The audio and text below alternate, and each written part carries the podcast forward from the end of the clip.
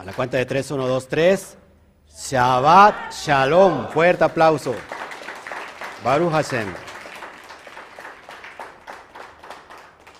Bueno, estamos muy contentos, muy contentos. Hoy tenemos un tema muy escabroso, un tema muy importante, un tema que causa mucha controversia. Voy a hablar de la reencarnación. Comentaba antes de iniciar, saludos a todos los que están ya conectados en YouTube, en Facebook, es un tema muy importante. Comentaba a todos los estudiosos y estudiantes que tenemos en la área física aquí, que este, este tema, como estamos tratando eh, la explicación desde la perspectiva del Zohar, esta Parashah Mishpatim habla de los códigos y los secretos de la reencarnación. Son temas que a veces no quisiera uno tocar, eh, pero es como lo estamos abriendo desde la perspectiva del Zohar, es importante tocar este tema. sacarán ustedes sus propias conclusiones. Yo mostraré aquí en la mesa todos, toda la perspectiva, todos los elementos, eh, para que usted saque sus propias conclusiones. Al final del día, usted sacará sus propias conclusiones. La idea aquí es elevarnos y llevarnos a otra dimensión. A veces cuando decimos esto no sirve, esto, esto no es cierto, estamos cerrando nuestra vasija.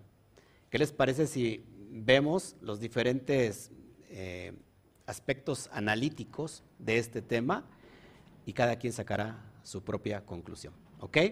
Así que existe la reencarnación. ¿Qué dice la Torah de la reencarnación?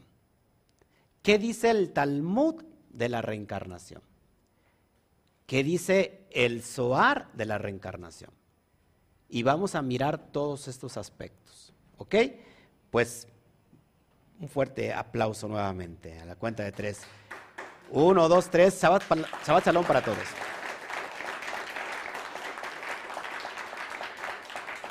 Bueno, abra usted su Torah, por favor. Eh, en Shemot, capítulo 21, verso 1 al capítulo 24, verso 28. Y es importantísimo aclarar esto. ¿Por qué si hace ocho días en la parashá, en la porción de que vimos, que habla ya sobre toda la libertad de la esclavitud del pueblo de Israel, porque esta porción inicia con la ley del esclavo hebreo.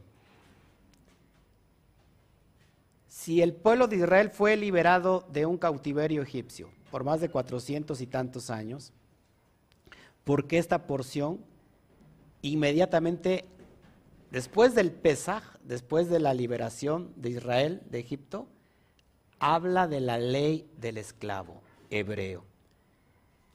Y platicaba yo con, con mi gallo, no, no, platicaba yo con ustedes, que el esclavo, cuando no sabe qué hacer con la libertad, aunque sea libre, se vuelve a esclavizar.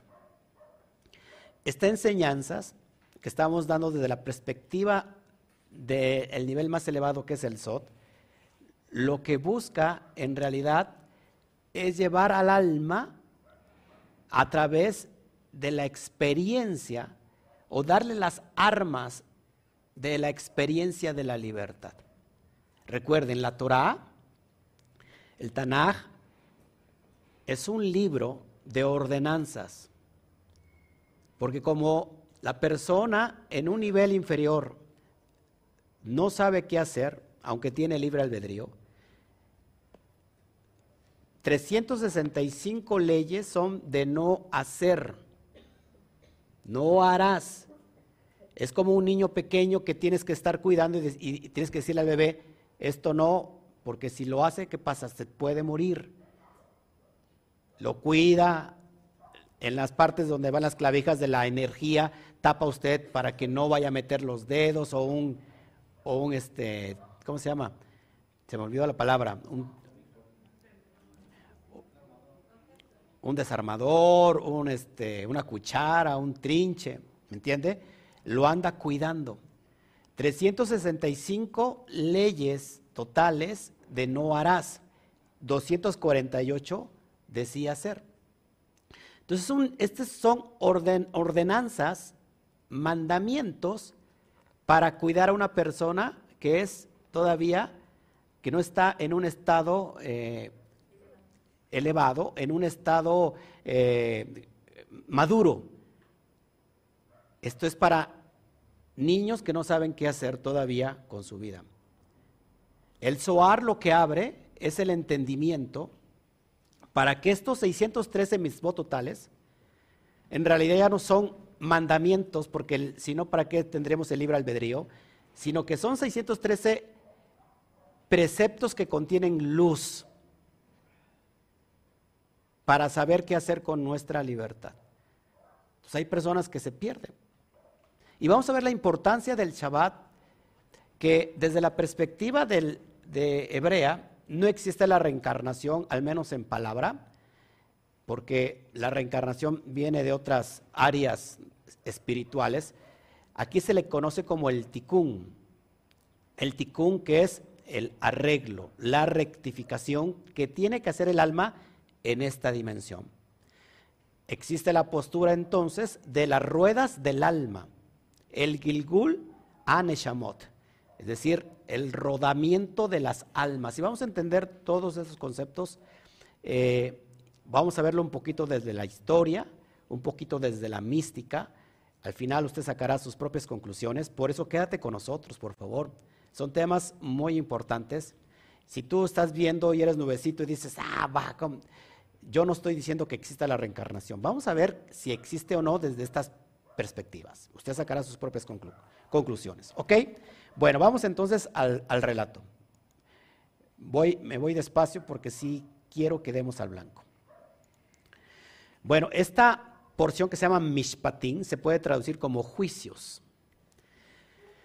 Acuérdense que los mandamientos 613 Misbot, en el sentido de la Torah, mandamientos en el sentido de la Torah que está codificada, que es para cuidar a los bebés espirituales, a las almas, a las almas pequeñas, consta de tres secciones, ¿se acuerdan?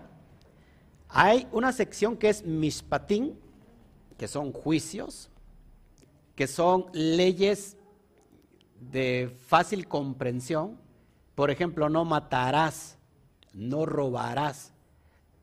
¿Alguien te tiene que explicar, que, que explicar por qué no matar y no robar? No, pues es algo muy lógico. Ok, esos son mishpatim. Hay otra división que se llaman hukim, que vienen del término huk. Hukim son mandamientos que no tienen lógica, que simplemente hay que llevarlos a cabo. Por ejemplo, no comer alimento que no es kosher, el cerdo, las jambas, mariscos. ¿Por qué? La Torah no lo explica Simplemente dice, no lo hagas. Esos son mandamientos juquín, de difícil comprensión lógica. Por último, tenemos los mandamientos edot. Edot que significa remembranza, que se hacen o se llevan a cabo mandamientos para remembrar algo. Por ejemplo, hoy estamos guardando el Shabbat, porque ¿qué estamos remembrando? Que Hashem, Génesis 2, 1 al 2, hizo todo en seis días, que, lógico, esta es una metáfora, y el séptimo reposó de toda su obra. Estamos remembrando lo que Hashem hizo. Así que e, esa es la división de los misbot. Eh, lo digo porque hay personas nuevas que nos están siguiendo. Si usted quiere enterarse de cómo se dividen, le serviría mucho ver el estudio de hace dos años llamado Mishpatín, donde hablo de toda la división de los mandamientos.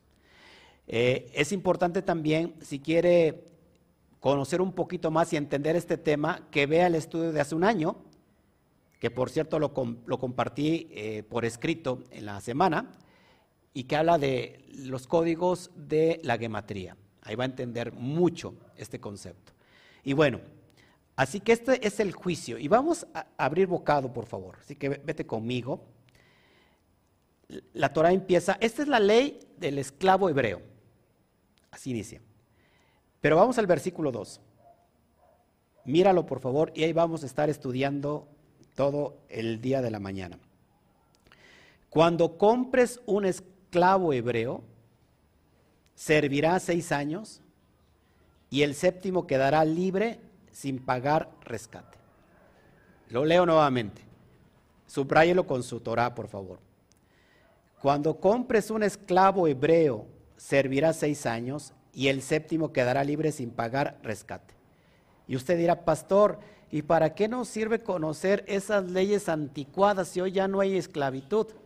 Hoy yo no voy a comprar un esclavo, ni mucho menos me voy a vender como esclavo.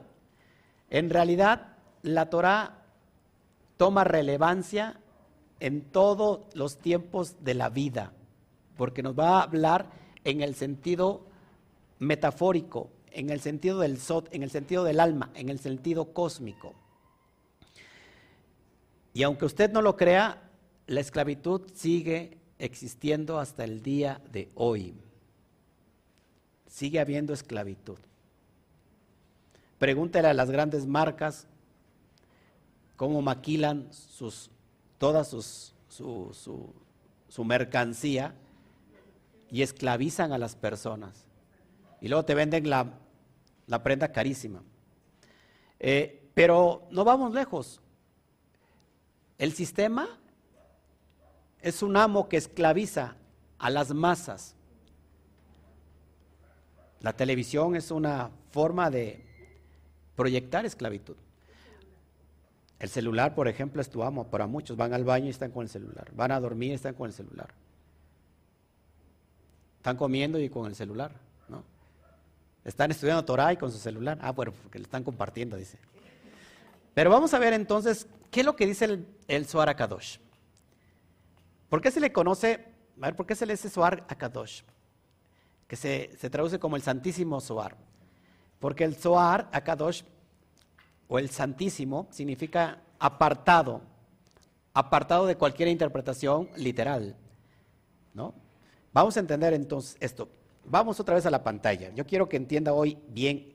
No tengo prisa y si alguien tiene prisa, pues que se vaya, ¿verdad?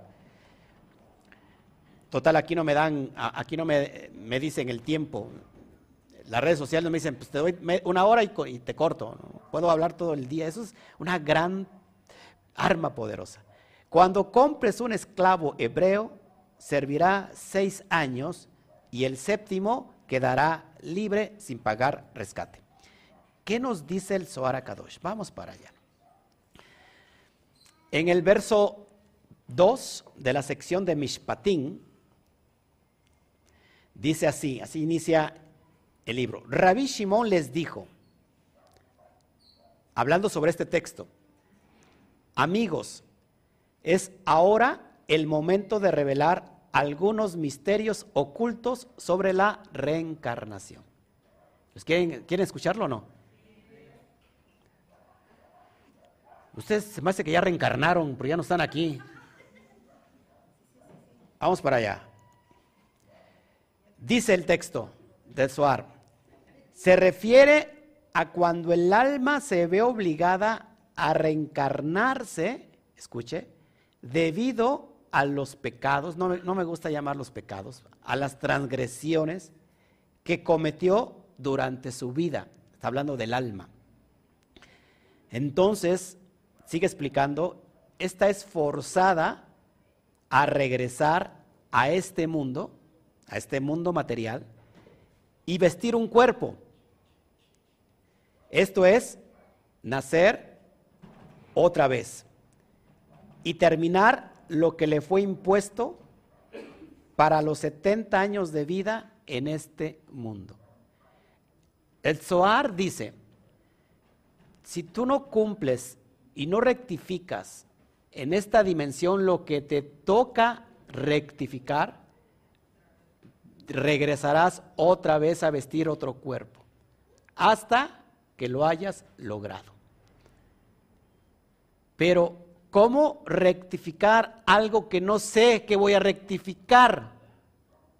Bueno, para eso está la luz de el secreto de la Torah. Déjeme abrir aquí un documento. Permítame tantito, por favor. ¿Sí le parece importante? Preciosa la, la parasha del día de hoy. A mí me parece hermosa. Ok. Perfecto. Ay, me emociona, me emociona. Vamos entonces a ir desmenuzando este, ¿cómo es que el alma tiene que vestir otra vez un cuerpo? ¿Cómo nace? ¿En quién nace? Es decir, yo estoy aquí, no cumplo mi propósito, no rectifico, y pues se le conoce el, rodamiento de las almas, es decir, la rueda, el ciclo del alma, que tiene que, no hizo la rectificación y regresa. Hay varios casos en, en History Channel, en, en canales así, que hablan sobre casos de niños que se recuerdan de vidas pasadas. O el caso de un niño que recordaba que murió quemado en un accidente aéreo, que era un piloto de cierto país y, se reconoció porque vio una foto. Y el niño llevó a sus padres y, él conocía muchas, muchas cuestiones. Entonces, hay muchos casos así que pueden decir, bueno, la reencarnación sí existe, pero también hay otras posturas, que es lo que vamos a tratar un poquito. Por eso el, estudio es completamente complejo, a la vez que es profundo, a la vez que es extenso. Así que pido a todos ustedes su comprensión. Seguimos entonces, vamos a, seguir qué más dice el Suara Kadosh. No voy a hablar de, todos los conceptos, porque en realidad, imagínense, medio libro del Suárez hablar de reencarnación. Y me llevaría aquí toda la vida a hablar de todo eso. Bueno, vamos, vamos a entender desde el árbol de la vida. ¿Le parece? Lo voy a corregir, a, perdón, a corregir, ya estoy corrigiendo una vez. Explicar paso a paso. No quiero que se me pase absolutamente nada. Daré la postura del Zohar Kadosh. Después explicaré un poquito de las ruedas del alma desde la perspectiva judía, desde la historia misma. Después analizaremos desde la ciencia la postura de la reencarnación y después cada quien sacará sus propias conclusiones. Tengo que estar repitiendo todo esto porque después me ponen palabras en mi boca que no he dicho. A ver, yo no estoy diciendo si existe o no existe la reencarnación. Porque hablar de todo esto es hablar de hipótesis. La hipótesis puede ser cierta, puede ser falsa. Al fin es una hipótesis. Bueno, vamos a explicar en el mundo cósmico los seis días de la creación estos seis días que tiene que trabajar el esclavo es en alusión, en referencia a los seis días de la creación, como creó el Eterno en esas expresiones, y fue el primer día, y fue el segundo día. Dice el Zohar Kadosh, comprende los seis grados de Hagat Neye o Nehi. ¿Cuáles son esos seis grados? Geset, Geburat, Tiferet, Nesat, Hod y Yesod. Está abreviado. Ahí está señalado en el árbol de la vida y va a entender usted que, es la forma que tenemos que rectificar. En realidad es muy fácil. Esto que está viendo en amarillo es Seiramping, ¿ok? Donde están las Midot. Donde está esto que se le conoce como eh, las cuestiones emocionales, donde está el grado, los grados que hay que rectificar, porque muchas personas estamos completamente desequilibrados. Y le voy a enseñar cómo un poquito a sacar cuestiones del mapa astral de su vida y de bajada también, para que pueda usted entender lo que vamos a hablar aquí. Así que voy, voy hablando paso a paso. Dice el Zohar, comprende seis grados, es decir, la rectificación del alma, comprende seis grados que son desde Geset hasta Yesod. Y entendemos que ahí están todas las cualidades emocionales, divinas, que el ser humano tiene. ¿Me va entendiendo? Ok.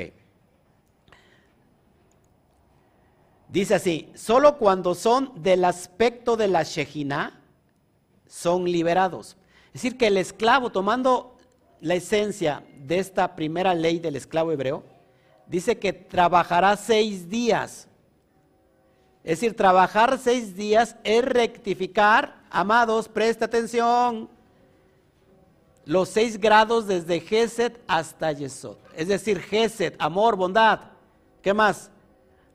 Geburá, límite. ¿Qué más? Límite, ¿qué más? ¿Cómo podemos traducir? Eh, Geburá, rigor. Eh, tiferet, belleza, armonía. Después tenemos Netzach, resiliencia. Después Hot, humildad.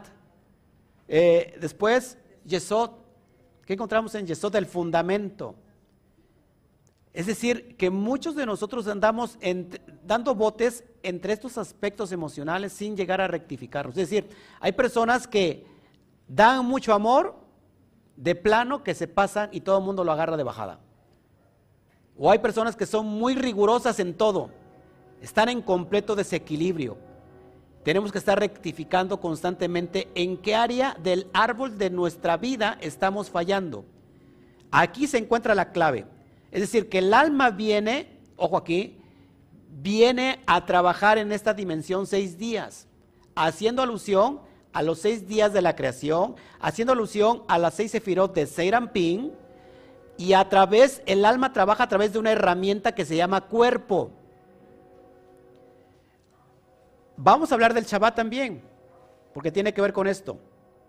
Es decir, lo que ves en pantalla, el alma que es todo el resplandor, viene a la dimensión material a través de un cuerpo. Es decir, que el alma viste un cuerpo, no el cuerpo viste un alma, sino que somos un alma vestidas en un cuerpo. Ahora, para la dimensión material física que estamos viviendo aquí necesitamos el cuerpo. Este cuerpo viene a hacer un trabajo y viene a rectificar, amados, estas seis sefirot emocionales. Dice así, es decir, un alma que proviene del séptimo grado del mundo de, de Atzilut, de la Shejina, a pesar de sus transgresiones, no reencarnará de nuevo. Se los explico. Y aquí viene el punto neurálgico que todo mundo, espero me entienda, los que están aquí, los que no vinieron y los que están lejos, en estado virtual.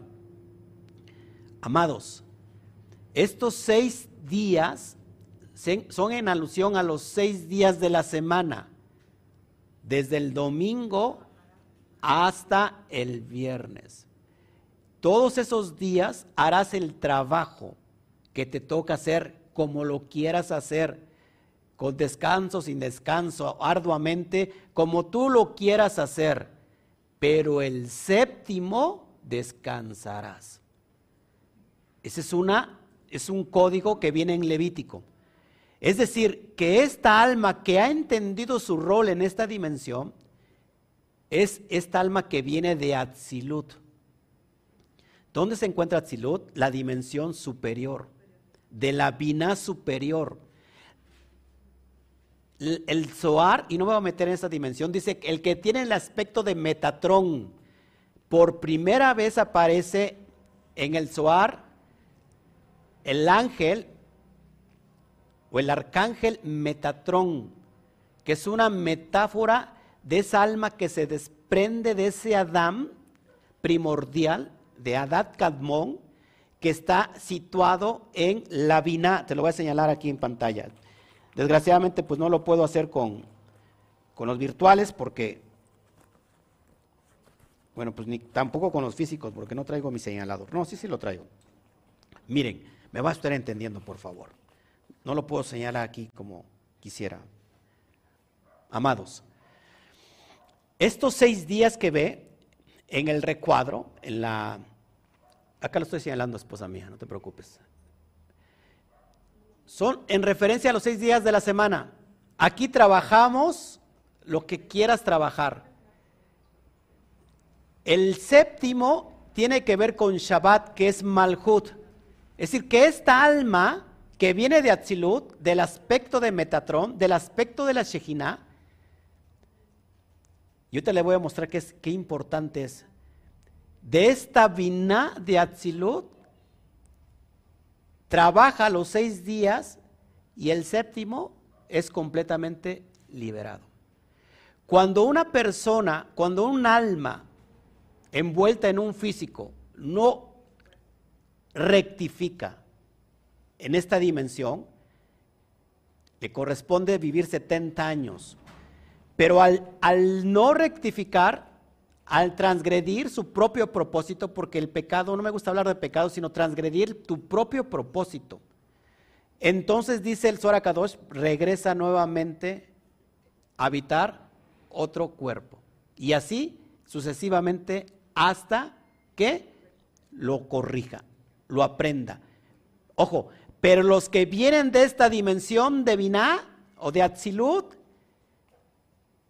ya no regresan aunque transgredan.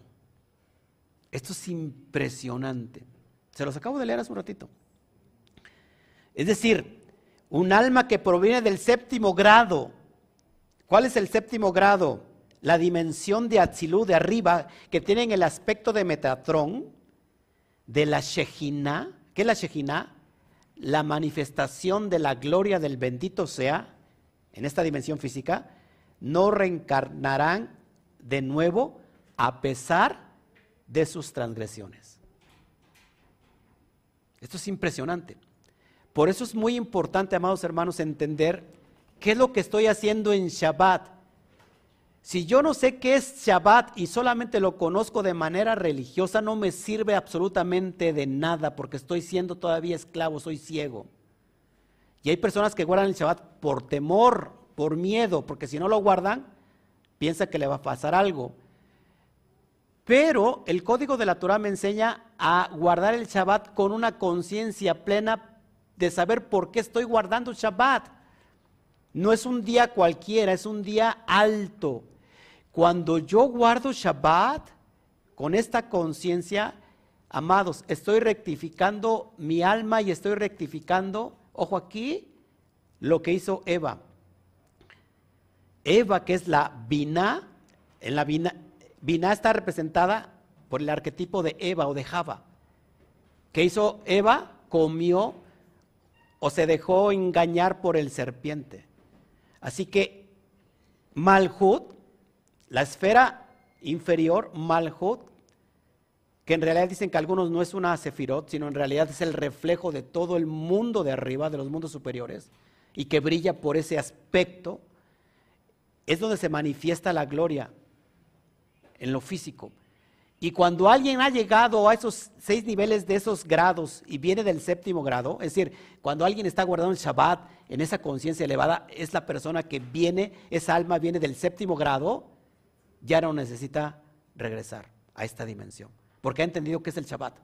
Es decir, que cuando la persona está guardando el Shabbat y se desconecta de todo el mundo que le rodea, esa persona está rectificando su propósito en esta dimensión. ¿Por qué las personas no pueden llegar a ese entendimiento? Porque simplemente no han llegado a ese nivel de conciencia. ¿Me están entendiendo? No es lo mismo estudiar físicamente, de, estudiar de manera virtual. Los que están muy lejos, ¿qué le vamos a hacer? Pero los que están en esta dimensión y no vienen, creo que es algo como que ilógico. Ahora, miren la importancia. El Eterno nos dio un jardín. Acuérdense que el jardín, el Gan está en Biná. En la dimensión de Biná está el jardín. Ah, ¿Qué pasó? ¿Qué pasó aquí? Acá está. Aquí en Biná está el Gan Pero en Génesis 2.15 dice que el, que el Eterno hizo al hombre y lo puso en el huerto de Edén para que lo labrara y lo guardase. Se lo acabo de enseñar hace dos parashot. Este, este huerto, que es el cuerpo físico, el alma lo tiene que labrar y lo tiene que guardar. Cuando esta alma hace, lleva a cabo su propósito de guardar, de labrar y de guardar el jardín, está cumpliendo con el propósito, escuche, y está echando abajo todo karma que esté sobre su propia vida. ¿Qué es el karma? Un juicio que te viene del cosmos por haber hecho tal o cual cosa. Y, y otros creen que en vidas pasadas te sigue llegando este karma hasta que tú pagues por ese karma. Ahora, cuando entendemos el propósito que guardar, que labrar y guardar el jardín que es mi cuerpo, se tiene que ver con el con Malhut, tiene que ver con Shabbat, porque cuando yo integro el Shabbat en la conciencia abierta elevada, lo que estoy unificando es el jardín de esta dimensión con el Gan Eden. Es importantísimo esto. Es decir, estoy bajando el Gan Eden a esta dimensión llamada materia. Por eso en la porción pasada se eh, tiene que ver con el conteo de la cuenta del Homer. ¿Cuál es la rectificación de la cuenta del Homer? Nuevamente, que cada sefirá hay 10 árboles. Así que em, el conteo del Homer empezamos a, rectificar el Seirampín del árbol, por ejemplo, de Geset. Geset tiene seis sefirot, Geset de Geset y así sucesivamente. Y empezamos a rectificar cada dimensión, cada aspecto, y llegamos a, al 49, 49 días de rectificación. Y al otro día 50, porque 50 tiene que ver con la entrada del Gan Eden. Es decir, hay 50 puertas en Biná y 50 tiene que ver con vida. Por eso, amados, que el, pueblo de Israel salió en un estado de, de, impureza tan baja que otro, otro tanto más se hubieran desaparecido. Entonces se prepara el pueblo de Israel para ir a ese estado de impureza salir de Tumá y estar entrar en estado de, una pureza total, de Tajará. Y esto se logra con esta conciencia que te estoy enseñando de cómo guardar el Shabbat. Si tú no has entendido que guardar el Shabbat es la culminación de tu rectificación, no has entendido absolutamente nada. Por eso la importancia del Shabbat. El Shabbat es un día alto. El Shabbat es un día que no es un día cualquiera, es un día que está creado por muchas conciencias a nivel del mundo y que se están uniendo mucha, mucha, mucha conciencia, por lo cual se ha abierto un canal de energía que simplemente el que lo ha entendido se ha conectado a esa energía y está vibrando. Y está recibiendo esos beneficios. Y ahora entiendo que estoy haciendo rectificación completa. ¿Qué más? Miren, vamos para allá. Acuérdense, el nombre inefable. Yud, Hei, Bat, Hei. Yud está permeando o está situada en Jotma. Ahora escuche, pero Yud en realidad la punta toca Keter y Jotma es el momento donde se va em, a empezar a precipitar toda la energía cósmica hasta esta dimensión. Después, en Binah tenemos la Hei, del nombre inefable. ¿Se da cuenta? Hey. Después, todo lo que es el mundo de Seramping es la VAP. ¿Ok? Aquí están las clipot. Y bueno, y por último tenemos la última Hey. Cuando tú acabas el ciclo de que el esclavo trabajará seis días, has acabado el ciclo y has entendido a través de esta conciencia elevada, cuando llegas al séptimo, que es Shabbat, eres libre porque estás unificando qué? Esta Hei con la Hei de arriba. Es decir, estás uniendo el mundo de arriba con el mundo de abajo. La pregunta, ¿qué vas a tener que rectificar? Nada, porque estás rectificando todo el proceso de tu vida. Y cuando pasa eso, el hombre se unifica a sí mismo. ¿Por qué? Porque entonces está trayendo la Shejina el aspecto de Metatrón o el aspecto del mundo de Atzilut a esta, a esta dimensión física, que, aquí es donde se manifiesta la Shejina, prácticamente estás regresando nuevamente al Gan Eden. Esto es increíble. Porque mucha gente no lo ve así. ¿Y qué pasa? ¿Qué pasa? Bueno, que entonces este hombre se unifica a sí mismo, porque el hombre forma la propia Yud, Hei, Bat, Hei. Si tú pones Yud, Hei, Bat, Hei, es un, se arma la figura de un ser. Hombre o mujer, es un ser. ¿Me va entendiendo? Por eso la importancia del Shabbat. Es lo que está tratando en pocas palabras de, de decir el Suar.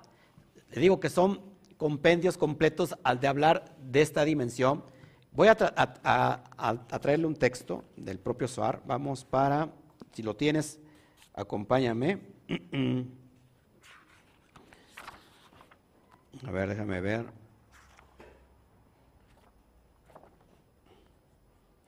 El anciano Saba se lo recomiendo, la verdad es que es muy, muy fuerte todo lo que nos abra esta sección del anciano Saba. Mm, déjame ver.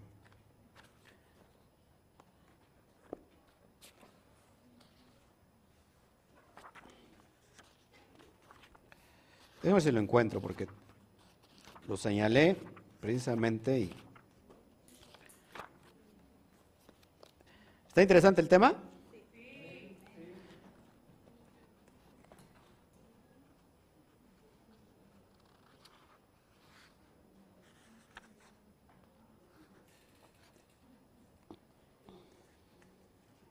Ok. Vamos para la página del Zohar, página 318, estamos en el capítulo 3 del anciano sabio, Saba, y vamos a leer el versículo 105. Lo voy a leer y escuche bien esto, para que me pueda ir entendiendo, porque esto es importantísimo. Dice así, ahora es el tiempo para revelar que todas las Neshamot emergen del gran árbol fuerte, que es el río que sale del Edén. ¿Cuál es el río que sale del Edén? La Vina. Dice, a saber, Seirampin y todos los Rujot, es decir, todos los eh, Rujot, los, los, los, se puede traducir como los espíritus, emergen de otro pequeño árbol, que es Malhut. Escuche, escuche. Una Neshama emerge de arriba y un Ruach de abajo y se juntan como masculino y femenino. Cuando se unen, arrojan una luz elevada. La unión de los mundos de, de los dos es llamada vela, en hebreo es ner que está hecha de las iniciales Neshama y de Ruach, como está escrito, el alma de un hombre es la vela de Hashem, en Proverbios o en Misley 20:27. ¿Qué es la vela? Dice el Zohar. Neshama Ruach. La unión de los dos es llamada una vela, como está escrita de ellos. El alma de un hombre es la vela de Hashem. Nuevamente se lo muestro. Es decir, amados, que cuando cumples el rol, tenemos en la dimensión, de arriba tenemos, en nuestro árbol de la vida, acá está el intelecto, el cerebro. En Ping está el mundo de las emociones, es decir, el corazón, Lev. Y abajo está el mundo, el instinto animal. De hecho, el cerebro también se divide así. El neocórtex, que es lo, intelectual, eh, el cerebro emocional y el cerebro, cerebro reptiliano abajo. Escuche bien esto, es muy importante. Lo que te está tratando de enseñar, las dimensiones del alma. La alma inferior, ¿cómo se traduce el alma inferior? Nefesh, que es el alma instintiva, donde están los instintos. Después tenemos el nivel de Ruach, donde está el alma emocional. Tiene que ver con el aire, el pecho, el dorso.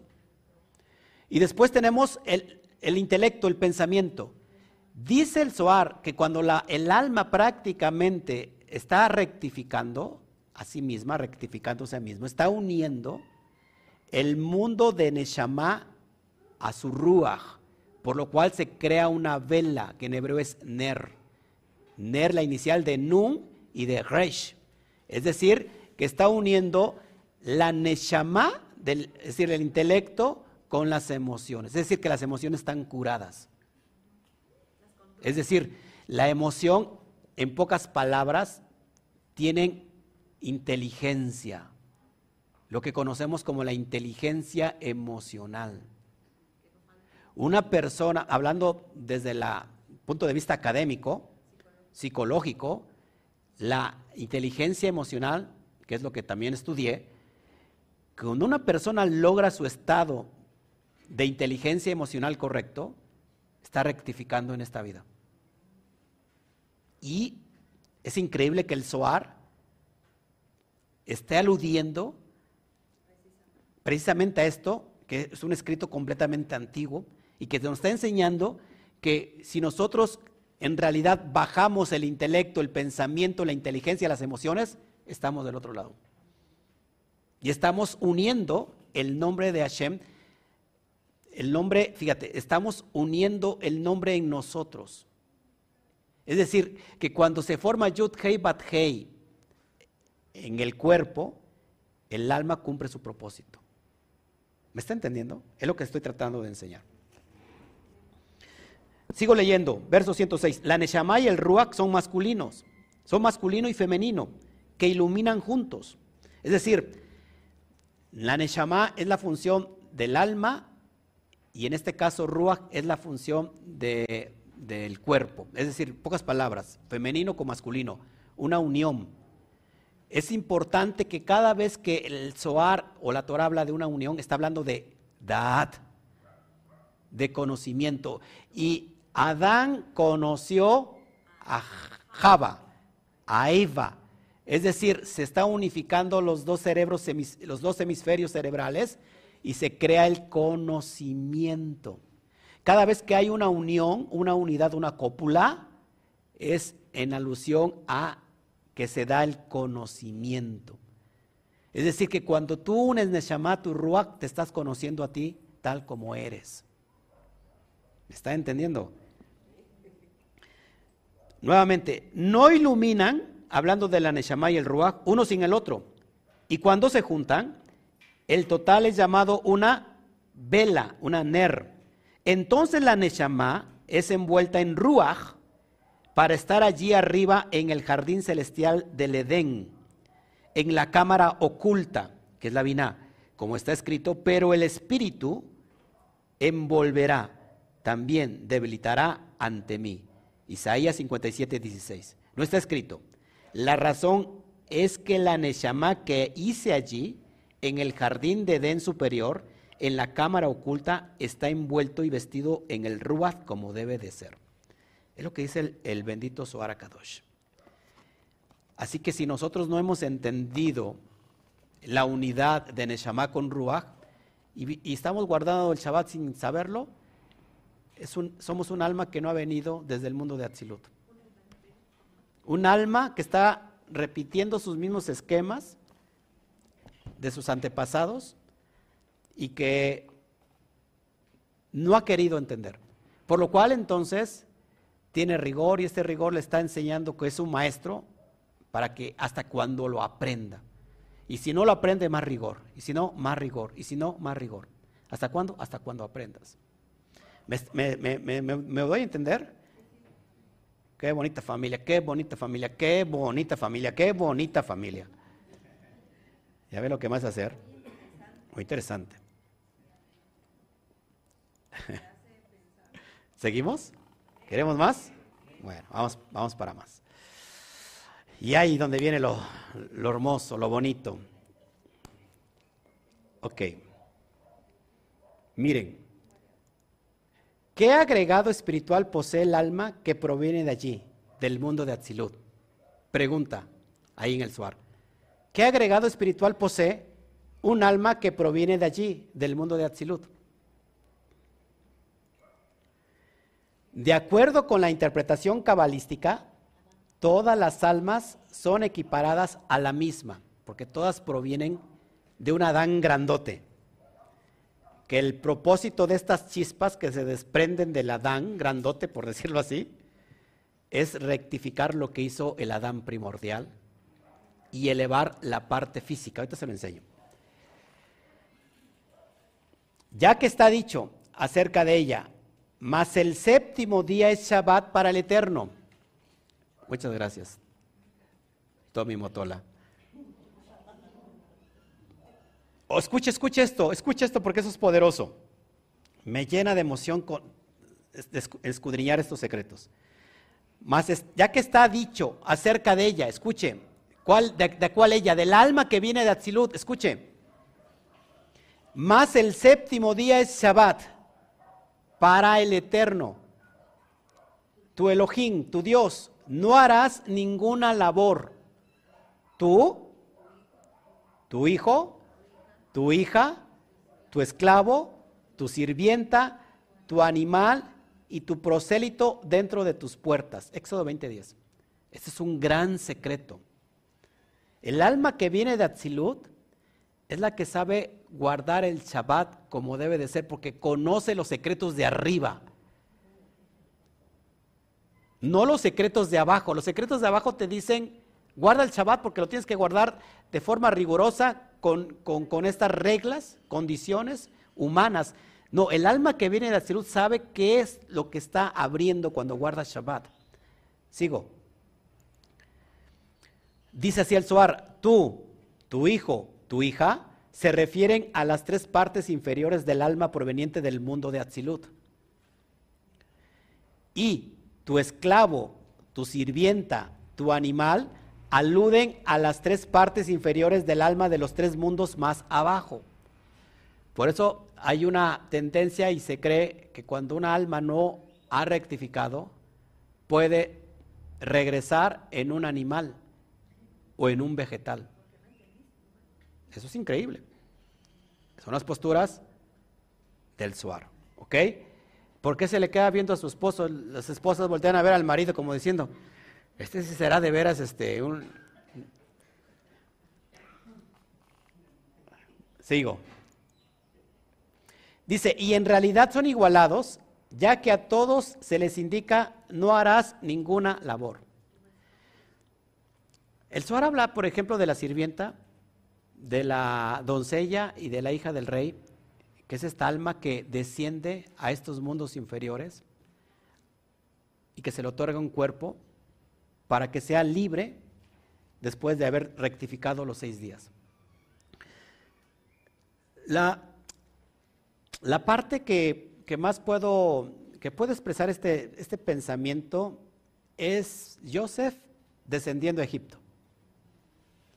Joseph es el alma que desciende al mundo inferior y que se le otorga un cuerpo. Ahora, Joseph se volvió como un egipcio o tuvo influencia sobre Egipto.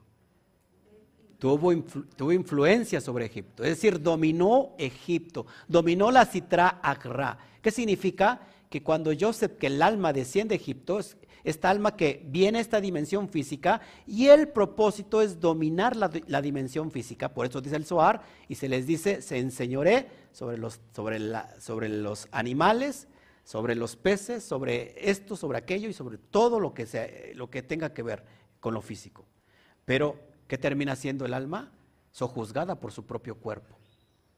Y entonces, esta alma que viene a liberar la parte física y elevarla, en realidad cuando no entiende su propósito, queda esclavizada dentro de su, de su cuerpo, que se le otorga originalmente como que como una herramienta para esta dimensión física. ¿Me está entendiendo?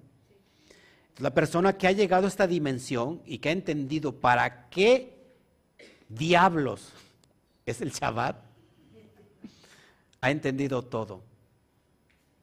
No necesito ponerme una equipa, respeto al que, al que se lo pone, por supuesto, y no lo estoy criticando.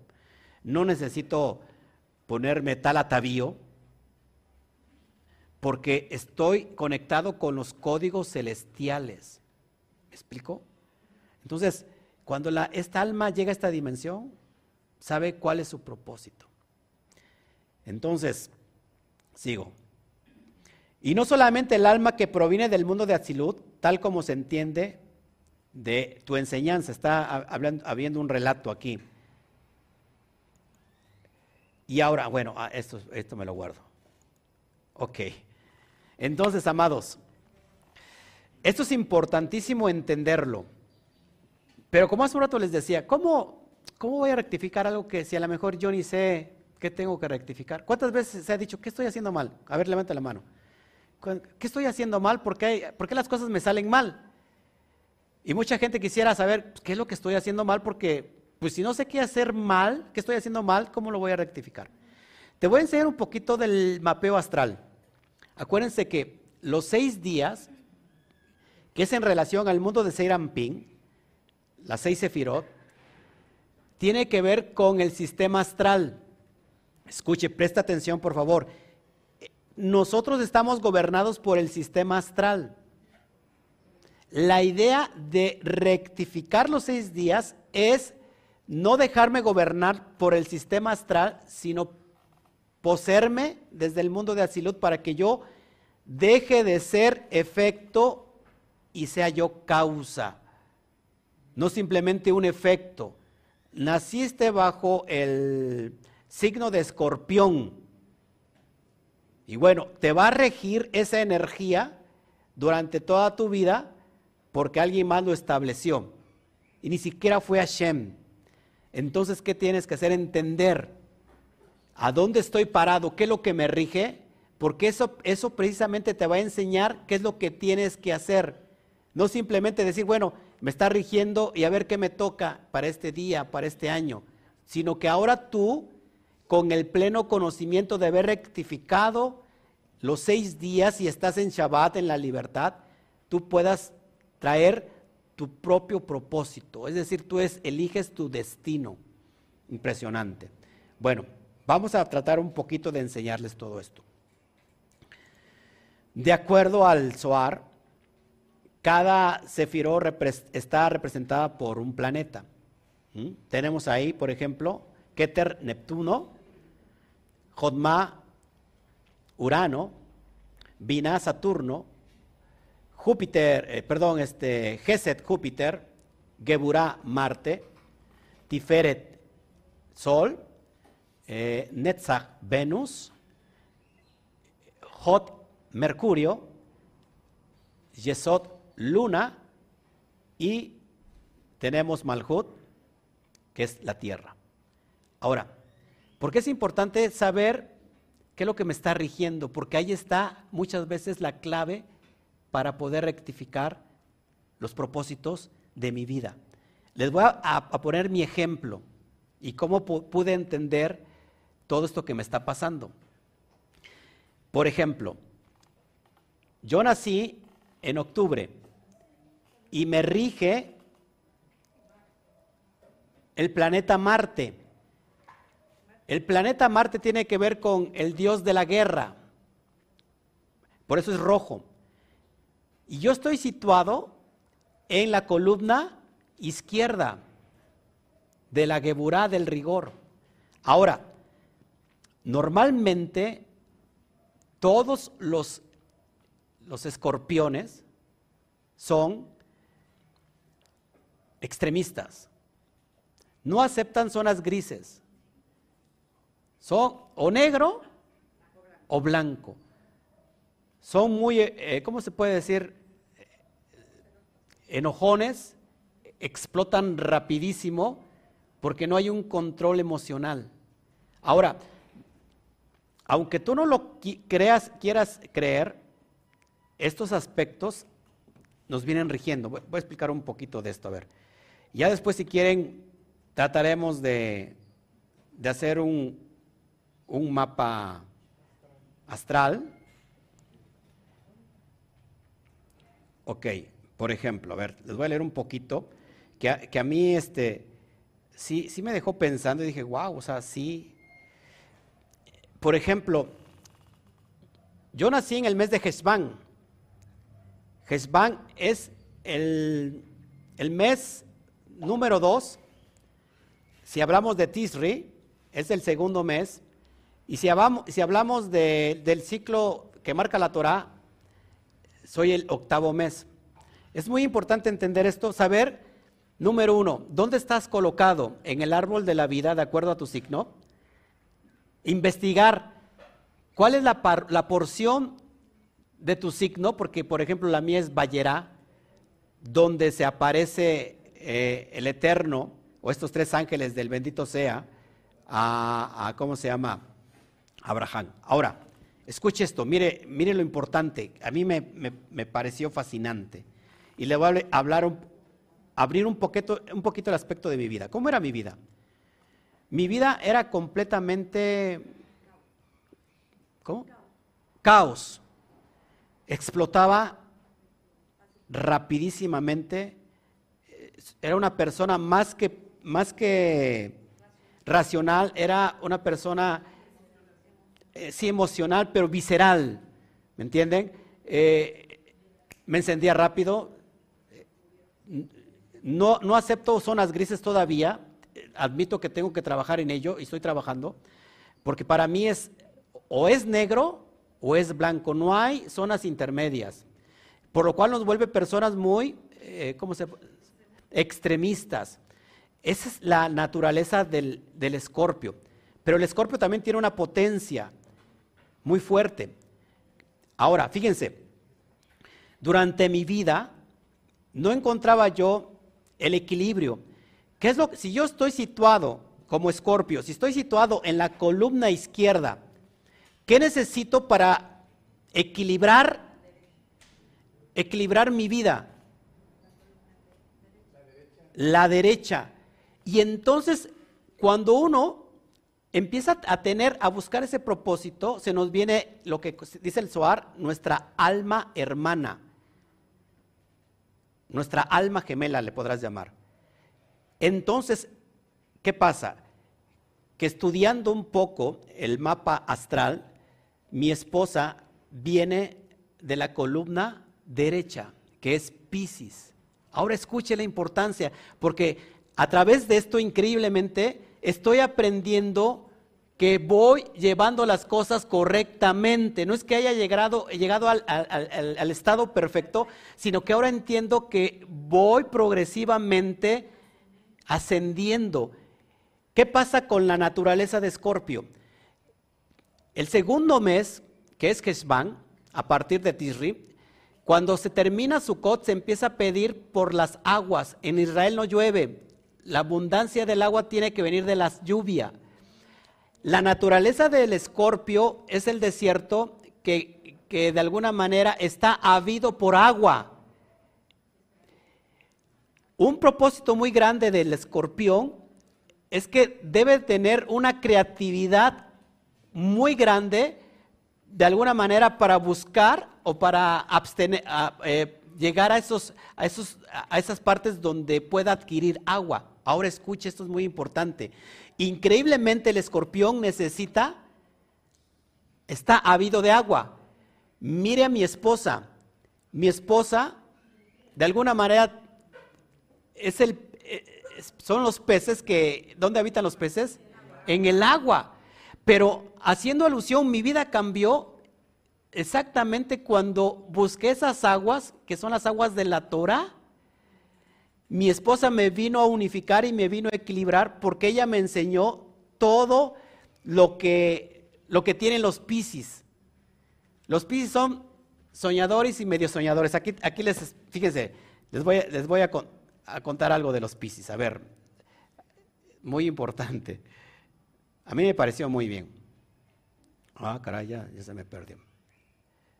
A ver, Piscis. Es el duodécimo signo del zodiaco y está regido por el planeta Neptuno, ya lo tiene ahí, el cual dota de bondad, espiritualidad, misticismo y sensibilidad. Simboliza al individuo que quiere ir más allá de las limitaciones humanas. Las personas con una fuerte influencia de Pisces en su carta natal tienen mucha imaginación e intuición, eso sí tiene mucha intuición mi esposa, y suelen ser nostálgicos. La espiritualidad y la religión tienen un papel importante en sus vidas. Están en contacto directo con el mundo espiritual donde el principio causa y efecto no tienen validez. Tienen una fuerte conciencia social. Les gusta ayudar a, otros de una forma totalmente desinteresada. Sí. Ya que experimentan el sufrimiento de los demás. Sí. Como si fuera el suyo propio. Sacrificándose por ellos. Sí. Son como sismógrafos capaces de detectar todo lo que ocurre a su alrededor. Corren el riesgo de no diferenciar dónde terminan sus intereses y dónde empiezan los de los demás. Su deseo por resolver esos límites es tan fuerte que pueden llegar a ignorar sus propias necesidades para convertirse en esclavos de los demás. Eh, los nativos del signo Pisces suelen ser soñadores, a veces. Les cuesta entender a veces que la realidad no es tal como ellos la imaginan y prefieren permanecer en su mundo de fantasía. Depende también sobre qué casa, sobre qué dimensión. Pero escuche, cuando yo entiendo dónde estoy situado mi signo y cuál es la persona o el arquetipo donde estás, por ejemplo, en Geburá, ¿cuál es, cuál es eh, el arquetipo de Geburá? Por ejemplo, está Jacob, no, Yisach. Yisach que fue bajo su propia voluntad a sacrificarse. Es decir, que si yo no acepto en realidad sacrificar mi ego, no voy a poder rectificar absolutamente nada. Ahora, viene la energía de mi alma hermana, que es mi esposa, que está situada en Pisces, en Gesed. ¿Cuál es el arquetipo de Gesed? Abraham. ¿Qué es Abraham? Amor y bondad. Es decir, que para equilibrar mi geburá, mi rigor, lo que necesito es dosis de amor y de bondad, precisamente lo que me vino a enseñar mi esposa. Y entonces eso me ayudó a equilibrar en esta dimensión, por lo cual entiendo ahora que este mapa astral tiene mucho y me habla mucho de mi vida, pero no para que me sitúe ahí, sino que ahora para que vaya al mundo de Atzilut y yo mismo sea mi propia eh, causa que cause, aunque sea redundante, mi propio efecto. En el caso de mi esposa, mi esposa también vino a rectificar y equilibrarse conmigo, porque ella de amor, de bondad, y es así, es muy dadora, también vino el rigor y el límite que le dijo, no es ni tan, tan, ni muy, muy. ¿Me, van entendiendo? Y entendemos ahora cómo podemos ir rectificando en esta dimensión para que no esperemos a otra vida, para que el éxito nos llegue ya aquí mismo y ahora en el presente. Así que usted, ahí le dejo el mapa para que usted se sitúe. Dónde está su signo, investigue cuál es, cuál es el mes hebreo, cuál es la parashá que le toca, porque la parashá también le va a decir mucho de su vida que a mí, por ejemplo, me toca Abraham. Increíblemente que la parashá me habla de Abraham, es el arquetipo que, está en el signo de mi esposa, en la sefirá de, de Gesed. Y Abraham habla del pacto. ¿Me entienden? Esto es importantísimo, que si entonces yo, esto lo hice sin el conocimiento que ahora le estoy enseñando, lo hice en automático, pero porque ya mi alma estaba vibrando bajo esos códigos que estaba bajando y que ya estaban de alguna manera predeterminados para que ahora no solamente sepa cómo va el proceso de mi alma en esta dimensión terrenal, sino que también enseñe a los demás cómo a tener éxito en esta vida. Eso es increíble. Así que ahí usted le dejo de tarea cuál es, en qué, en qué zona está, si está en la izquierda o en la derecha, y qué necesita para equilibrarse. A ver, Nacho, sí. Leo, está la, belleza, Tiferet, la hermosura. Eh, tienes, hay, hay, que, después si quieren les ayudamos a sacar un poco del aspecto de su, de su mapa astral para que puedan entender. ¿Dónde, está, ¿Dónde estás, Belén? En Aries, el primer mes. es, un, es, un, es un signo bien poderoso, muy fuerte, o sea, de mucho carácter. Por eso está en la, en la izquierda. Entonces sí, sí necesitan, porque tú estás, tú estás en, eh, en medio, pero también hay, que ver en qué, en qué dimensión también, bajo qué te estás inclinando. Porque no sé, pero también Leo, fíjate, Leo también es, es, un signo muy poderoso, por eso, por eso puede haber ciertos choques en ustedes constantes, ¿no? Porque se, se pelean por tener la razón, yo tengo la razón, no, yo, yo, la tengo. Entonces trabajar en esa dimensión y por ejemplo, eh, eh, Nacho, ¿cuál es, ¿cuál es el arquetipo de, de Tiferet? No, Ah, sí, Jacob. Entonces tienes que ver las cualidades de ese personaje porque sin duda de ahí vamos a aprender esas cualidades del personaje de Jacob.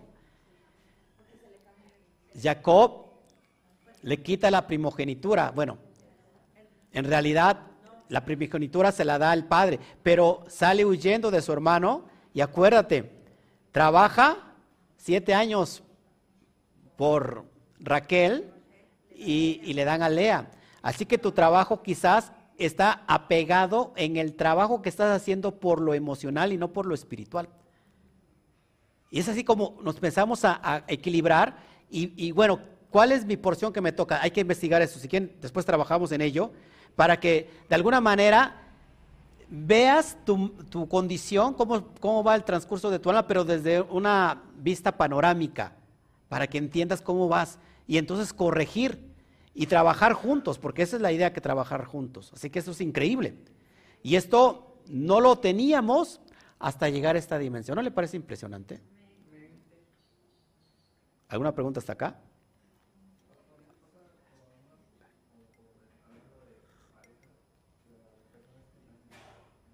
En un solo lado. Por ejemplo, ¿tú qué eres? Ah, están bien. Ah, ¿qué pasa? y el mismo signo, pues que se puede unificar algo muy fuerte y muy poderoso para bien. Todo, todo en esta vida tiene un propósito. O bien pueden chocar. Pero ¿para qué les muestro esto? Para que miren los defectos y el potencial que tiene cada, cada, cada, eh, ¿cómo se puede decir? Si cada alma regida en tal y cual planeta.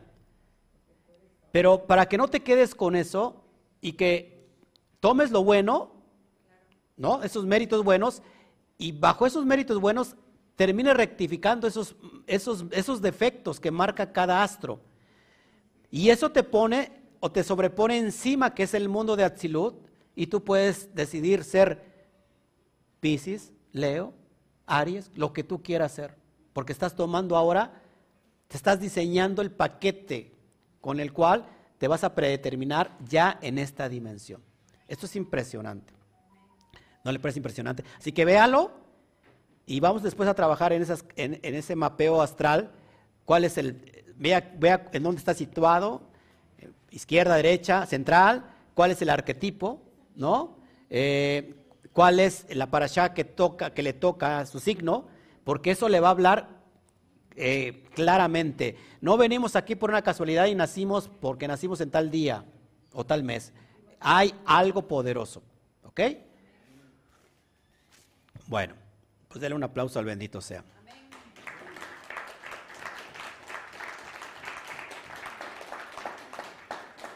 Todavía no termino, le digo que esto va para largo, ¿eh? Esto va para largo. Bueno, ay, ¿qué, qué hice? ¿Qué hice? Perdón. Esto va para largo.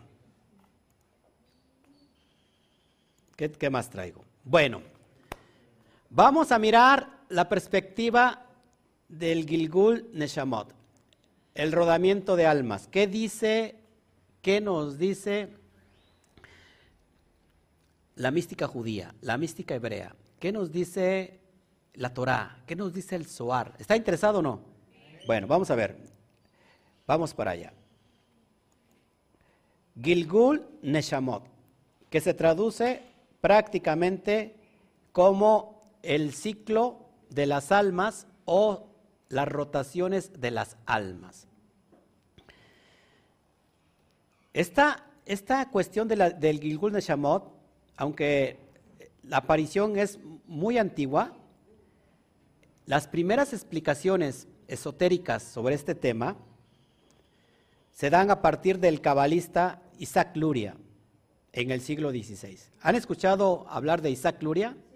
Bueno, él empieza a hablar sobre estas cuestiones de la rueda del alma. ¿Cuál es el propósito? Bueno, explicar la parte metafísica de la creación. Estas almas es la explicación de cómo un alma puede continuar su tarea de autoperfeccionamiento. Lo que les acabo de enseñar. Ahora, esto lo, lo dice la Torá, esto lo menciona la Torá, explícitamente no lo menciona la Torá, sino a través de insinuación y pista, es en el nivel remes. O sea, literalmente la Torá no dice, que exista la reencarnación, pero lo insinúa a través del remes, de las pistas. ¿Ok? ¿Qué dice el Talmud? El Talmud tampoco hay ninguna referencia a la reencarnación. Escuche esto. ¿Qué es el Talmud? Bueno, la Torah oral del pueblo judío. Pero si hace mención por medio de interpretaciones alegóricas. Presta atención. Bueno. Si hablamos un poquito de historia, pues yo traigo aquí un libro muy importante que es eh, el libro de, se lo recomiendo, le recomiendo este libro de Flavio Josefo, se llama Antigüedades de los mundos del, del pueblo judío, no, Antigüedades de los judíos de Flavio Josefo. Esto es muy importante porque me llamó mucho la atención que en el capítulo 18, en el verso 1 y el 3, y también hay otro libro de él que se llama La guerra de los judíos, en el capítulo 2, verso 8 y 14, habla sobre los santos que murieron de acuerdo a la creencia de los fariseos, de los perushim. Por cierto, Yeshua era de alguna manera un, parush, un intérprete de la Torah. ¿Qué decían los fariseos del primer siglo? Porque este historiador es del siglo I, siglo II. Ahora, fíjate, ¿qué dice sobre la doctrina del Gilgul, de la reencarnación? Y ahí vamos a dar cuenta que de acuerdo a la creencia de los fariseos, escuche, como indica, indica la doctrina del Gilgul y, no la resurrección de los muertos como muchos tenemos pensados. Vamos para allá. Capítulo capítulo 18 versos le voy a leer verso 1 al 3. A ver, vamos para allá. Le voy a leer el verso 3. Fíjense cómo dice. Presta atención, por favor. Escuche. leo el versículo 2. Desde muy antiguo había entre los judíos tres sectas filosóficas, nacionales. La de los esenios, la de los saduceos y la tercera que se denominaba los fariseos. Aunque hablamos de ellas en el segundo libro de Guerras Judías. Queremos ahora recordarlas en pocas palabras. Verso 3, escuche esto, muy importante. Los fariseos viven parcamente, sin acceder en nada a los placeres. Se atienen como regla, como regla a las prescripciones que la razón ha enseñado y transmitido como buenas, esforzándose en practicarlas. Honran a los de más edad, ajenos a aquella arrogancia que contradice lo que ellos introdujeron. A pesar de que enseñan que todo se realiza por la fatalidad, sin embargo, no privan a la voluntad del hombre de impulso propio. Escuchen, creen que Dios ha templado las decisiones de la fatalidad con la voluntad del hombre. Escuche, escuche, escuche, por favor, presta atención. Para que éste se incline por la virtud o por el vicio.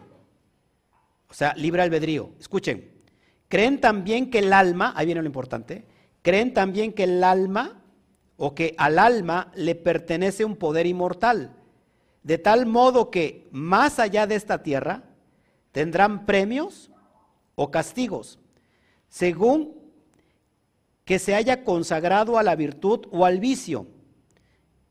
En cuanto a los que practican lo último, eternamente estarán encerrados en una cárcel, pero los que son virtuosos pero los primeros gozarán de la facultad de volver a esta vida. Está hablando de la reencarnación. Flavio Josefo, primer siglo, hablando de la secta de los fariseos. Ok, entendemos que también hay varias sectas fariseicas, ¿no? Solamente es un aspecto histórico para ir poniendo todo sobre la mesa. ¿Me está entendiendo? Ok.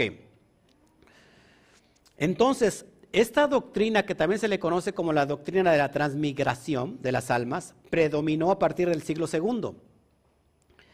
Entre algunas sectas gnósticas. ¿Saben qué es una secta gnóstica? De conocimiento. Y sobre todo entre los de los maniqueos. Y se mantuvo en varios círculos cristianos. Esto es importante. Por ejemplo, uno de los padres de la iglesia cristiana es Orígenes.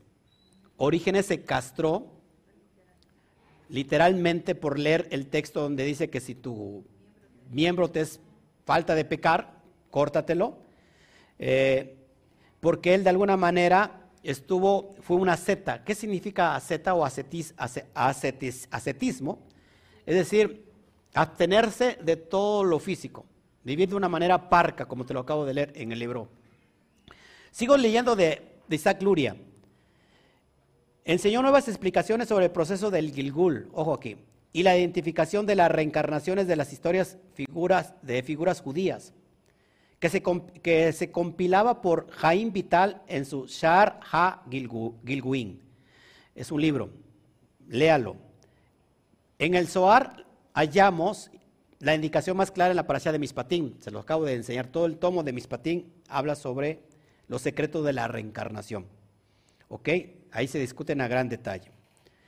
Por ejemplo, eh, Rabid Isaac Luria, en un libro dedicado a este tema que es Saar a Gilgulín, que es la puerta de las reencarnaciones, el Ari explica que Adán tenía un alma universal, Klalit Neshama, que incluía aspectos de, todos o de todo, es decir, la creación de todos los ángeles individuales y cada animal, y todos se les pidió dar una parte esencial de sí mismos a Adán.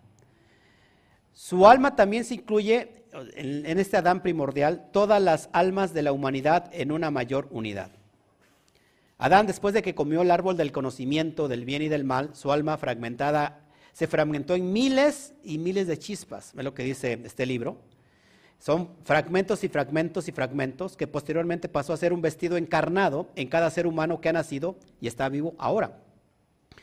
El trabajo principal de estas almas o estas chispas es lograr todas juntas el tikkun, es decir, la rectificación que Adán debía de hacer solo. El alma es eterna y es una chispa de lo divino. Todos hasta aquí estamos ciertos de eso. O como Job lo llamó, una parte del Dios arriba. El alma existe antes de que entre al cuerpo, escuche, y la vida después de que el cuerpo es enterrado. Antes de que el alma divina descendiera a este mundo físico para habitar un cuerpo, ella existía en el estado más santo y elevado concebible, es en el mundo de Atzilut. Sin embargo, deja ese estado de pura santidad y se vuelve parte de una existencia burda y material. ¿Por qué ese tan elevado, este ser tan elevado desciende tan abajo, escuche, ¿por qué baja este mundo? ¿Por qué creen que baja este mundo un ser así? Bueno, muy importante esto. ¿Por qué? Porque el alma puede alcanzar en un cuerpo que no se puede lograr en, la, en regiones celestes. Escuchen bien, porque esta dimensión llamada física es solamente el mundo de la manifestación, de la materialización. El descenso del alma no es para su beneficio o logros personales, sino para refinar y elevar el mundo material. Si estamos aquí es para, ¿cuántos han escuchado que en esta dimensión el propósito es elevar las chispas divinas?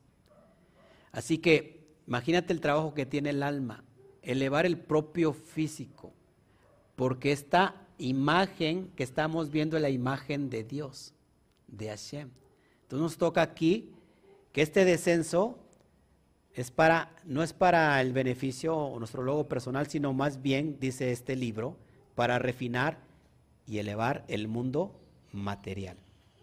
¿Ok? Entonces, el propósito de la creación es hacer una morada para la divinidad en este mundo. Fuimos creados para ser morada de lo divino. Es decir, eh, es traer aquí abajo la divinidad para que habite y permee a todo este mundo físico, este mundo material. En otras palabras, del Midrash, el Midrash dice, dice lo siguiente crear un lugar para que Dios habite en este mundo, lo vemos en el Midrash Tanjumá para Shanazó capítulo 16. Crear un lugar para que Hashem habite en este mundo. Así que ese es el propósito de hacer bajar la divinidad a este mundo. ¿Cómo se manifiesta la Shejina? A través de la materia. Sino como sabemos que, es la gloria de Hashem. Usted ve los cielos, ve todo lo que se forma. Es la Shejina. A pesar de los mundos superiores, son gloriosos, ¿cuánto lo saben? En términos de revelación y, que ofrecen la mejor recompensa para un alma después de haber logrado su misión en esta tierra. Los reinos celestiales no son el propósito de la creación, escuche lo que dice este libro, el alma del rodamiento de las almas. Los reinos celestiales no son el propósito de la creación. Fue el deseo de Dios para crear un mundo donde su presencia sería sumamente oculta y la oscuridad y el mal prevaleciera, porque estamos en el mundo del caos. Acusó a sus hijos, es decir, demandó a sus hijos con la tarea de crear un hogar en este mundo. Y el alma cumple esa misión por adhesión a la Torah y a las misbot. Cuando nosotros de alguna manera nos apegamos a las misbot de la Torah, estamos cumpliendo con ese proceso. La Cábala explica que el alma está compuesta de 613 canales. 613 canales. Que es una alusión o es un paralelo a los 248 miembros y las 365 arterias físicas en el cuerpo. Estos 613 canales de lograr la elevación eterna, a los que todos los 613 misbot son cumplidos por un alma en su descenso a la tierra. Pocas palabras. ¿Cómo elevamos el alma a través de esos 613 canales? Bueno, a través de estas 613 misbot que estamos enseñando constantemente en cada Shabbat. ¿Cómo es este concepto de reconciliarse con la posibilidad de la reencarnación y la vuelta a nuestro mundo? Lo explica este libro.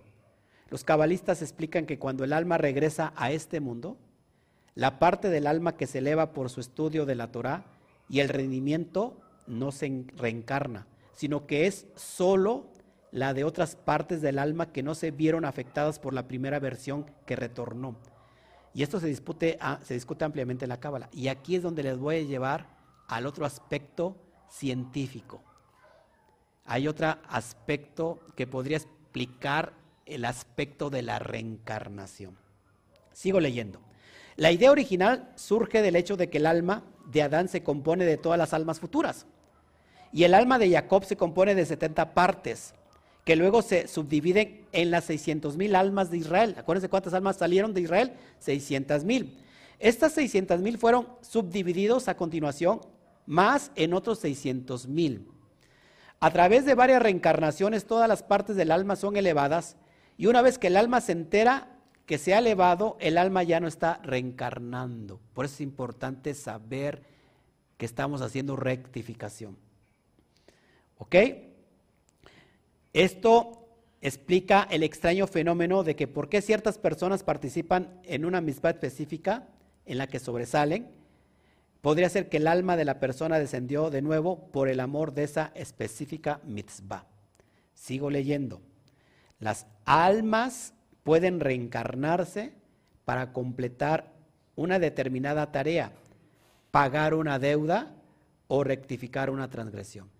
Es decir, por el karma por los, eh, estos, estos eh, juicios del karma que ya te enseñé a través del, mapa astral cómo sobreponerte a todo esto. Esto es increíble. Bueno, esta es, es una parte de lo que está diciendo. Ok. De hecho, el concepto de la reencarnación como rectificación por el pecado está bien documentado por los cabalistas, eso lo tenemos claro. Por ejemplo, el Gilgul en algunos, personajes se cree, eh, por ejemplo, eh, que Moisés o Moshe es el, Gilgul de Abel. Está rectificando lo que Abel hizo. Y por ejemplo, Rabbi Akiva está haciendo la rectificación de Caín. Esto es increíble, es lo que, lo que se cree. Ahora, prestos aquí. Esto es la perspectiva judía de lo que dice el Zohar, lo que dice la mística sobre la reencarnación, sobre, eh, sobre el, el tikkun. ¿Ok? Entonces, hasta aquí es la primera postura. Ahora, hay otra postura que me parece también conveniente traerla aquí, que es la científica. Y esto se le conoce como, si no lo han escuchado, la epigenética. Vamos a ver que estudia la epigenética.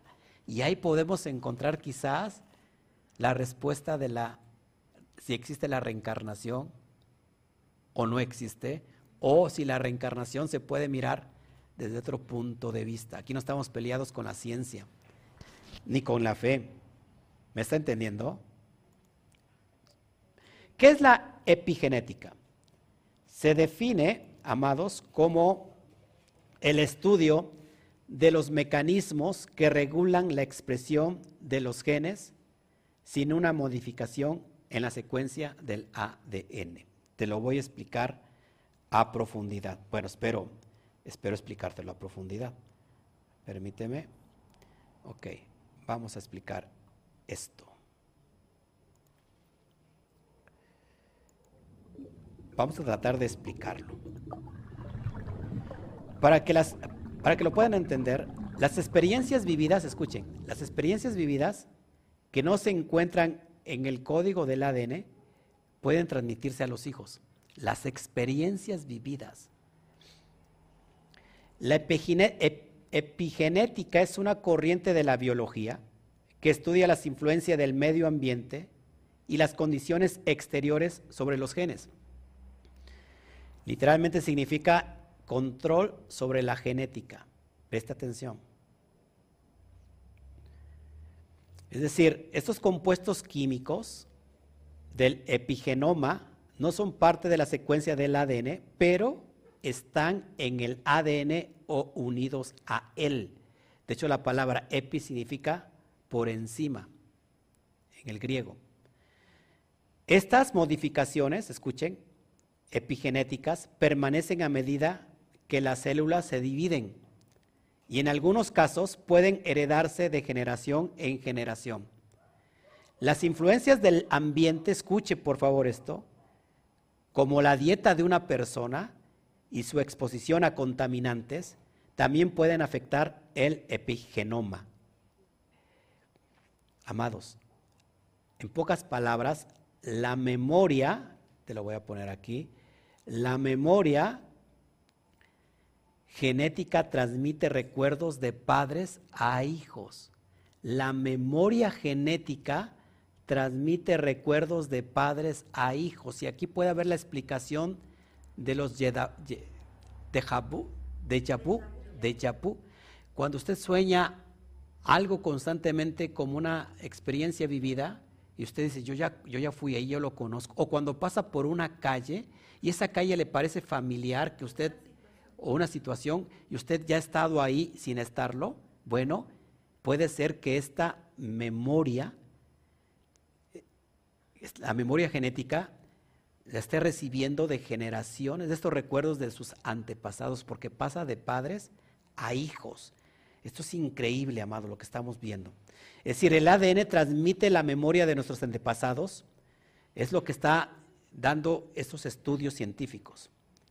Se descubrió que nuestro ADN, escuche, transmite información de experiencias de miedo y de estrés de generación en generación. Estos recuerdos no se diluyen con el paso de las generaciones y las experiencias de nuestros antepasados. Se creen que, que en todos sus descendientes está presente independientemente de las generaciones intermedias. Estudios, estos estudios demuestran que los descendientes de supervivientes a experiencias traumáticas pueden verse afectados genéticamente. Fíjense, se ha estudiado a los descendientes prisioneros de guerra de la Confederación para demostrar que las experiencias en campos de prisioneros de sus antepasados tenían influencias en sus genes. Se descubrió que los descendientes sufrieron tasas de mortalidad más allá que el resto de la población en general al haberse transmitido los traumas de sus antepasados. Sin embargo, no se transmitieron como mutaciones del código genético, como suele hacerlo la mayoría de enfermedades hereditarias. La transmisión de esta memoria se produce gracias a estas pequeñas etiquetas químicas que se añaden y eliminan de nuestro ADN en función del entorno en el que vivimos. El estudio conducido por la Universidad de Tel Aviv ha confirmado que esta memoria genética se mantiene en forma activa según se transmite de generación en generación. Las etiquetas que ayudaron a sus antepasados a sobrevivir a hambrunas o infecciones, por ejemplo, no se diluye con el paso de generaciones debido a unas enzimas conocidas como RDRPS, que recrean estas etiquetas químicas para mantener la respuesta a las inclemencias vividas. Les sigo, sigo leyendo para que vamos a entender estos, estos conceptos. investigadores de la Universidad de Medicina Emory en Atlanta entrenaron a ratones a tener miedo al olor de un cerezo en flor usando shock, shock eléctricos, impidiendo que ese periodo de entrenamiento pudieran criar. Una vez que criaron, su descendencia mostró las mismas respuestas de miedo al cerezo en flor reacciones muy diferentes a otro tipo de olores y todo ello sin haberlos experimentado anteriormente. Es decir, cómo estos ratones, a, través de este, simplemente del olor de este cerezo en flor, les inyectaban o daban descargas, eh, choques eléctricos, como sus descendientes, sin haber experimentado ese trauma, lo revivieron solamente con el olor. Ahí viene la respuesta a muchas traumas que, estamos cursando nosotros, que sabemos por qué tengo este trauma, por qué tengo miedo a esto. Puede ser debido a esta memoria genética. A ver qué más. Ok, aquí habla del cuál es el, ADN que detecta eh, el olor. ¿Qué más le puedo decir? A ver. Así que si esto es así, amados, podríamos estar hablando de explicar muchas de las respuestas irracionales del ser humano como las fobias. Según el Telegraph, el doctor Brian Díaz, del Departamento de Psiquiatría de la Universidad de Emory, dijo esto, desde una perspectiva traslacional, nuestros resultados nos permiten apreciar cómo la experiencia de un padre, cómo la experiencia de un padre de una madre, perdón, incluso antes de concebir, influyen marcadamente ambas la estructura y la función en el sistema nervioso de generaciones siguiente, siguientes. Amados, en pocas palabras lo que te estoy enseñando que los genes no son nuestro destino. Los genes no son nuestro destino. No es algo inamovible y determinante como se creía hasta ahora. Nosotros podemos cambiar esa dimensión, aunque te parezca increíble. Las influencias del medio ambiente, incluyendo la nutrición, el estrés y las emociones, pueden modificar los genes sin cambiar la secuencia básica del ADN. Y más asombroso aún, dice este reporte, estas modificaciones pueden pasar a las nuevas generaciones.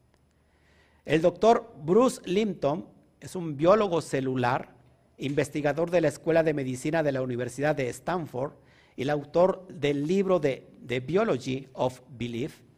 Dice así, 2005, realizó una serie de estudios innovadores sobre la membrana celular, escuche esto, que revelaron que esta, ahí no cambié la pantalla, que revelaron que esta, esta capa externa, amados, de las células es un homólogo orgánico de un chip de computadora, el equivalente celular del cerebro humano.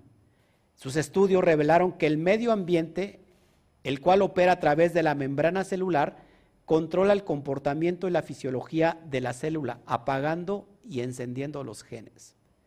Aplicó un concepto básico de la física cuántica al campo de la biología celular.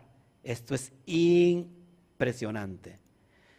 El universo cuántico es un conjunto de probabilidades susceptible a los pensamientos del observador.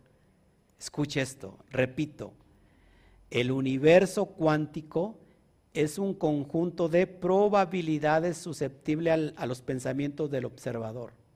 Mientras que la biología celular tradicional se ocupa de las moléculas físicas que controlan la biología, Limpton se centró en los patrones químicos y electromagnéticos a través de los cuales la energía en la forma de nuestros pensamientos y creencias puede afectar nuestra biología, incluyendo el genoma humano.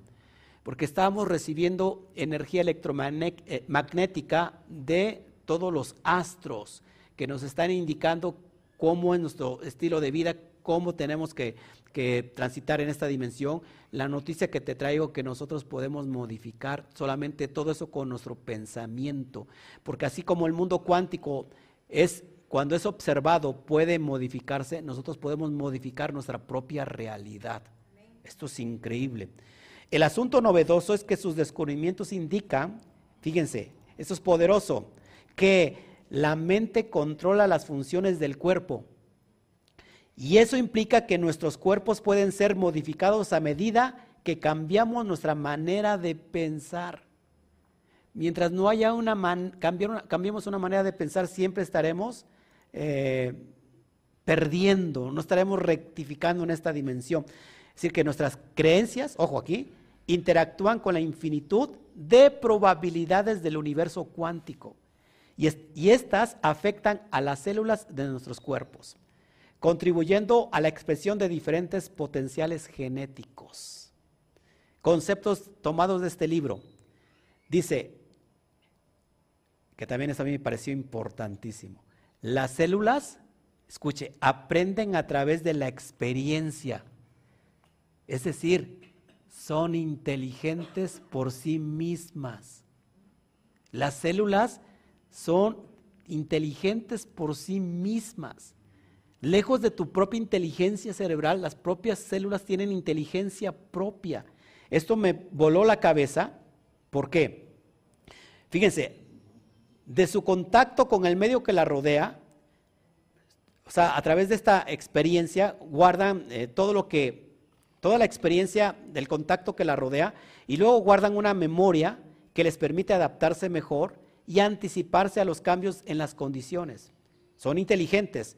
Esta memoria incluso se mantiene intacta en las células de los órganos donados. Es decir, que cuando una persona se le dona un órgano, esas células de alguna manera determinan también memorias. Eh, pasó el caso que me contabas, Alberto, que alguien recibió un corazón, una persona recibió eh, eh, un corazón, un trasplante de corazón, ¿y qué pasó con esa persona?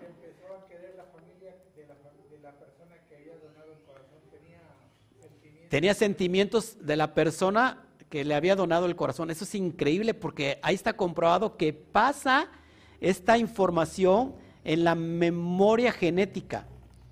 ¿Qué más les puedo traer de eso? Es impresionante. Fíjense, hay enfermedades que sí son causadas por un gen. Todos saben esto, ¿no? Tenemos, tenemos diferentes enfermedades que genéticamente o estamos predispuestos a, a padecer diabetes, por ejemplo. Hay enfermedades que sí son causadas por un gen, pero estas equivalen a menos del 2% de las que sufre la población mundial. Escuche, la mayoría de la gente viene a este mundo con genes que deberían permitirles vivir una vida feliz y saludable. Pero ¿qué está pasando? Escuche esto, que es impresionante. Para mí todo es impresionante, ¿se da cuenta?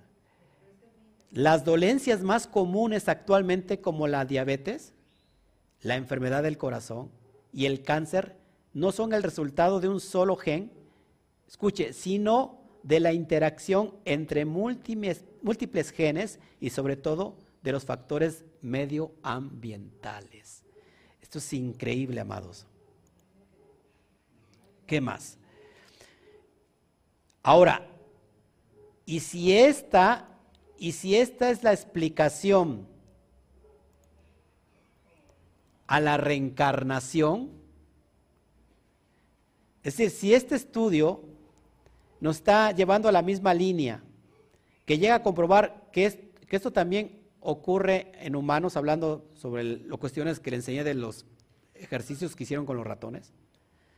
Si esta información sobre la vivencia y experiencia de, de todos mis ancestros, cada uno con su vida, se ha transmitido a través del ADN, desde ellos hasta mí, y desde mí hasta las siguientes generaciones, me está indicando que la reencarnación, reencarnación sí existe, pero entendida de una manera muy diferente, más bien metafórica, que es donde me estoy apegando un poquito.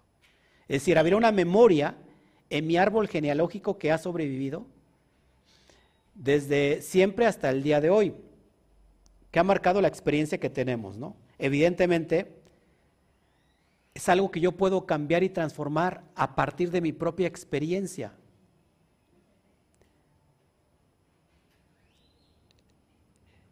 Ahora, fíjense, esto es muy importante. Si lo que reencarna en sí es una información o una memoria, vida tras vida de los descendientes de, de todo un árbol genealógico familiar, entonces podría ser el alma una memoria o cierta información intrínseca como esta, lo que conocemos alma. Es decir, cuando el cuerpo muere, yo muero y entonces bajo esta postura ya no renazco. Pero una parte de mí sigue viva en la genética de mis descendientes.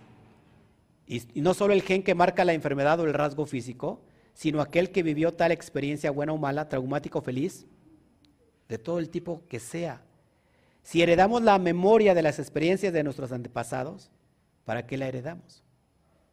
No podría ser que si heredamos las experiencias de nuestros antepasados es para seguir con el aprendizaje que ellos iniciaron. Si una experiencia feliz para contar con el recurso que nos diera su experiencia positiva y si fue una experiencia no feliz para trascenderla hasta lo posible que sea. Entonces estaríamos hablando de crecimiento y de evolución. Lo que sí parece estar más claro científicamente cómo posible es que cierta información de la vida anterior sobrevive generación tras generación y esto ya puede implicar cierta diferencia en la, en la forma de enfrentarnos a nuestra propia vida a partir de hoy. Es decir, a partir de este conocimiento pleno, creas en la reencarnación o no creas en la reencarnación, uno termina eligiendo, yo elijo que siga siendo una cuestión de saber más quién soy y más de dónde vengo para decidir mejor y a dónde quiero llegar. Esto nos hace mucho más responsable. ¿Por qué? Porque entonces, desde hoy, decidimos rectificar, exista o no exista reencarnación, para dejar y saber qué legado le voy a dejar y heredar a mis hijos y a mis generaciones que vienen después de mí. ¿Qué herencia particular les voy a dejar? ¿No? Ya no es, un, ya no es, ya no es esto lo que llamamos karma, sino qué es lo que estoy haciendo no solamente por mí, sino qué es lo que voy a dejar a mi generación que viene. Y si esto no lo sabíamos, amados, hoy lo sabemos.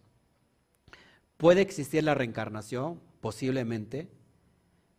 Hay muchos aspectos, muchos ejemplos, muchos casos que, que podrían dar luz a que exista la reencarnación, pero ¿cuál es el propósito? El propósito de la reencarnación es la rectificación en esta dimensión material. ¿Qué estás haciendo? ¿Qué estás trabajando? ¿Qué estás haciendo para cumplir tu propósito? Y visto del, punto de vista científico y biológico, entonces, ¿qué tan responsable soy de no pasar el gen que me heredaron mis antepasados a través de la memoria genética, a través de las experiencias vividas, sea buena o mala, sino que voy a empezar a edificar para mi siguiente generación y, la próxima, que son mis propios hijos ya. ¿Se dan cuenta? Entonces, ¿existe o no existe la reencarnación? Eso ya es trabajo de usted. Decidir si existe o no existe. Bueno, amados, fuerte aplauso. Ahora sí, por favor.